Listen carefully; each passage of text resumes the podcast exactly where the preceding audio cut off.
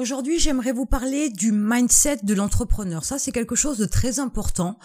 Aujourd'hui, vous avez l'intention d'être entrepreneur ou vous avez déjà commencé une activité, mais vous avez aussi l'obligation de changer votre façon de voir les choses parce qu'on ne travaille pas de la même manière, on ne réfléchit pas de la même manière quand on est entrepreneur et quand on est salarié. Ça, je pense que vous l'avez bien compris. Vos objectifs et vos intentions ne sont pas les mêmes. Le mode de fonctionnement, le travail n'est pas le même non plus puisque vous travaillez maintenant pour vous. Donc l'approche est forcément différente, mais vous devez aussi provoquer ce changement en vous dans vos modes de réflexion pour pouvoir avancer. Alors je vais partager avec vous trois points qui me semblent importants et qui, je l'espère, une fois que vous les aurez entendus, va vous permettre de vous poser certaines questions et éventuellement de rectifier le tir pour pouvoir avancer beaucoup plus rapidement. Alors le premier point qui me semble important, c'est arrêter de voir petit. On vous dira souvent que pour avoir une maison, bien évidemment, il va falloir trouver un CDI, il va falloir travailler un certain laps de temps et puis faire un emprunt et à ce moment-là chercher la maison, trouver la maison de vos rêves, acheter cette maison. Mais de toute façon, la première des choses, c'est déjà d'avoir un CDI. Donc c'est la première étape. Alors oui, pour atteindre votre objectif, vous devez y aller étape par étape.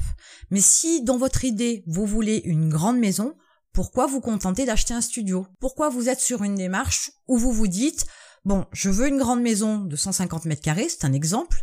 Aujourd'hui, euh, je vais déjà commencer par m'acheter un studio, après on verra. Non, Travaillez tout de suite à avoir cette maison de 150 mètres carrés. Ne mettez pas trop d'étapes au milieu et surtout ne faites pas de petits projets au préalable.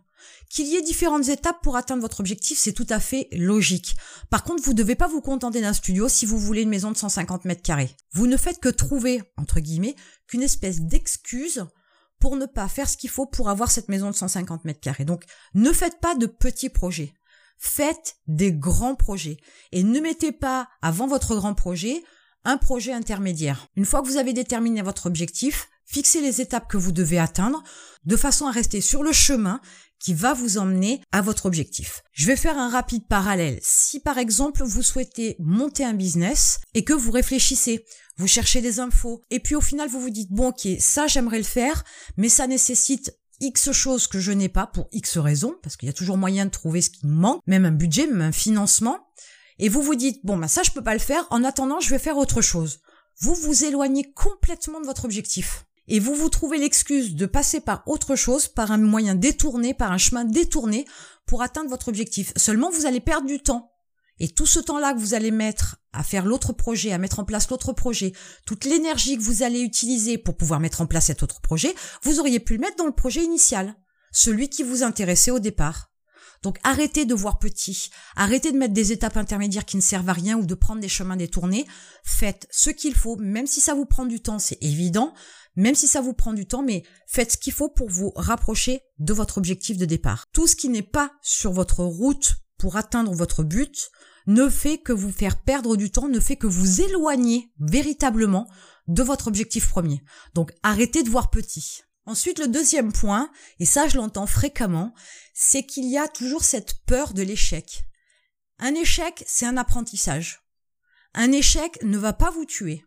Un échec, c'est utiliser une méthode qui vous a donné des résultats qui ne vous convenaient pas. Donc ça veut dire que la méthode, elle peut être modifiée pour avoir les résultats que vous voulez. Donc arrêtez forcément de penser à l'échec. J'ai entendu il y a encore pas très longtemps une personne qui était salariée et qui a commencé à me dire "Et eh oui, et si je me plante, est-ce que j'ai droit au chômage? Et si jamais j'arrive pas à avoir mon chiffre d'affaires, comment je vais faire pour manger? Et si j'ai pas d'argent, comment je vais vivre? Cette personne, elle a tout de suite pensé à l'échec si elle n'y arrive pas voyez positif, regardez sous un autre angle et dites-vous que de toute façon l'échec n'est pas une option. Vous devez absolument réussir, alors donnez-vous les moyens de le faire. Si vous ne croyez pas en votre projet, si vous partez déjà en pensant à l'échec, et qu'est-ce que vous allez pouvoir faire pour rebondir derrière, vous êtes déjà sur l'échec. Du coup, votre objectif, c'est l'échec, c'est plus la réussite. Donc ne passez pas non plus à côté de cette approche-là, parce que plus vous pensez négatif, plus vous pensez à l'échec, plus vous vous dirigez vers l'échec. Alors ceux qui ont le permis moto vont peut-être bien comprendre l'analogie. Quand on passe son permis moto, le moniteur vous dit regardez toujours là où vous souhaitez que votre moto se dirige. Si vous pensez à la barrière, à la palissade, au mur, vous irez dedans. Si vous pensez au virage un peu plus loin, euh, au chemin un peu plus loin qui va vous permettre euh, de vous dévier de votre course, mais qui va vous permettre d'avoir une route, un tracé et qui va vous éviter l'accident, regardez vers cet endroit-là. Eh ben c'est exactement la même chose. Aujourd'hui, regardez vers votre réussite, ne regardez pas vers votre échec. C'est sûr que si ça arrive, eh ben vous ferez ce qu'il faut. Il n'y a pas d'inquiétude là-dessus. Et vous verrez ce qui se propose à vous à ce moment-là. Peut-être que vous aurez même une bonne surprise avec votre échec. Donc ne pensez pas à l'échec. Arrêtez de vous focaliser là-dessus. Si vous ne croyez pas en vous, vous ne croyez pas en votre projet, vous ne croyez pas en votre entreprise, ben dans ce cas-là, quelque part, c'est même pas la peine de commencer. C'est aussi quelque part une information intéressante. Ça démontre aussi quelque part que vous avez un manque de confiance en vous. Donc il faut travailler là-dessus pour pouvoir atteindre la réussite. Et enfin, le troisième point, qui est arrêter de penser la sécurité. Quand on crée, c'est une prise de risque. Quand on passe entrepreneur et qu'on décide de monter un projet, c'est une prise de risque.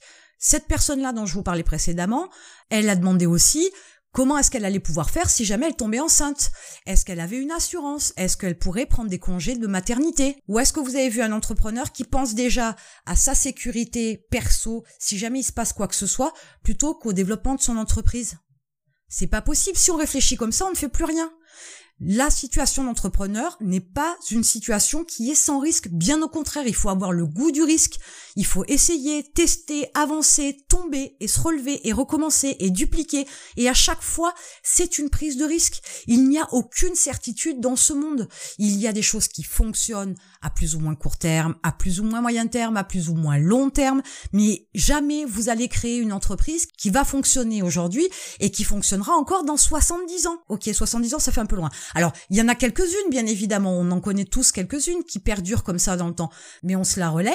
Donc, chacun a apporté sa patte, chacun a su évoluer aussi en fonction du marché, en fonction de l'évolution des diverses technologies, mais c'est le fait de plusieurs personnes, pas d'une seule. Alors, bien évidemment, vous pourriez avoir une entreprise qui perdure, et je vous le souhaite vraiment. Sauf que vous ne pouvez pas partir avec cette idée-là que vous avez la sécurité de la création d'une entreprise qui va perdurer dans le temps. Vous ne pouvez pas fonctionner comme ça. Vous pouvez travailler constamment à l'améliorer, à la développer, à engranger davantage de chiffre d'affaires. Mais jamais au grand jamais, vous pouvez partir de l'idée que, aïe, vous montez votre entreprise, une fois qu'elle est montée, elle va perdurer jusqu'à la fin de votre vie. C'est pas possible. Et puis de vous à moi, très sincèrement, ce que vous voulez aujourd'hui, peut-être que dans dix ans, vous ne le voudrez plus. Peut-être que dans dix ans, ce que vous avez créé aujourd'hui ne vous conviendra plus pour X raisons, parce que vous avez envie de passer à autre chose, parce que vous avez envie de créer autre chose, parce qu'il y a un autre domaine qui vous attire, parce qu'il y a une autre opportunité qui s'est présentée. Du coup, entre le démarrage et dix ans plus tard, il y a un monde d'écart. Du coup, votre entreprise de départ, même si vous l'avez montée pour qu'elle perdure dans le temps, vous la vendrez peut-être en cours de route aussi. Ce sont des choses qui arrivent. Vous ne pouvez absolument pas avoir la sécurité ni de votre emploi, entre guillemets, et dans ce cas-là, vous pensez de façon très salariée, ni vous avez la sécurité de la pérennisation de cette entreprise, ni vous avez la sécurité de son succès sur la longueur du temps. Mais être entrepreneur, c'est aussi une prise de risque et ils ne réfléchissent pas avec la sécurité au départ. C'est après que les choses elles se font. C'est après qu'ils pensent à investir de l'argent pour s'assurer des revenus, mais pour assurer aussi la sécurité financière de leurs enfants, de leurs proches, etc. Mais ils sont bien au-delà des considérations, à savoir est-ce que je vais avoir un versement de sécu si jamais je suis enceinte et que je veux prendre un congé maternité? Est-ce que je vais être rémunérée en conséquence Est-ce que je vais avoir droit au chômage? Si mon entreprise elle coule ce n'est pas du tout une approche d'entrepreneur. Alors je sais que c'est pas facile.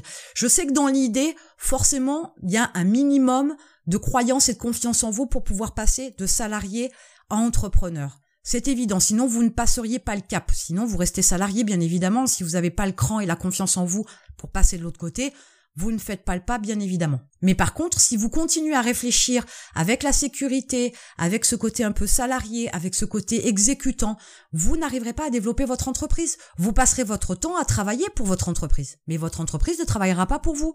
Du coup, vous n'êtes pas véritablement un entrepreneur. Vous êtes quelqu'un qui s'est créé un job, qui s'est créé un salaire mais pas quelqu'un qui a créé une entreprise et qui la développe. J'espère que vous avez pu saisir l'essence même du mode de réflexion d'un entrepreneur avec ces trois points-là et que vous aurez l'opportunité peut-être de réfléchir et d'améliorer votre mindset. En attendant, si vous voulez monter un business en ligne, vous avez un lien dans la description et moi je vous retrouve de l'autre côté.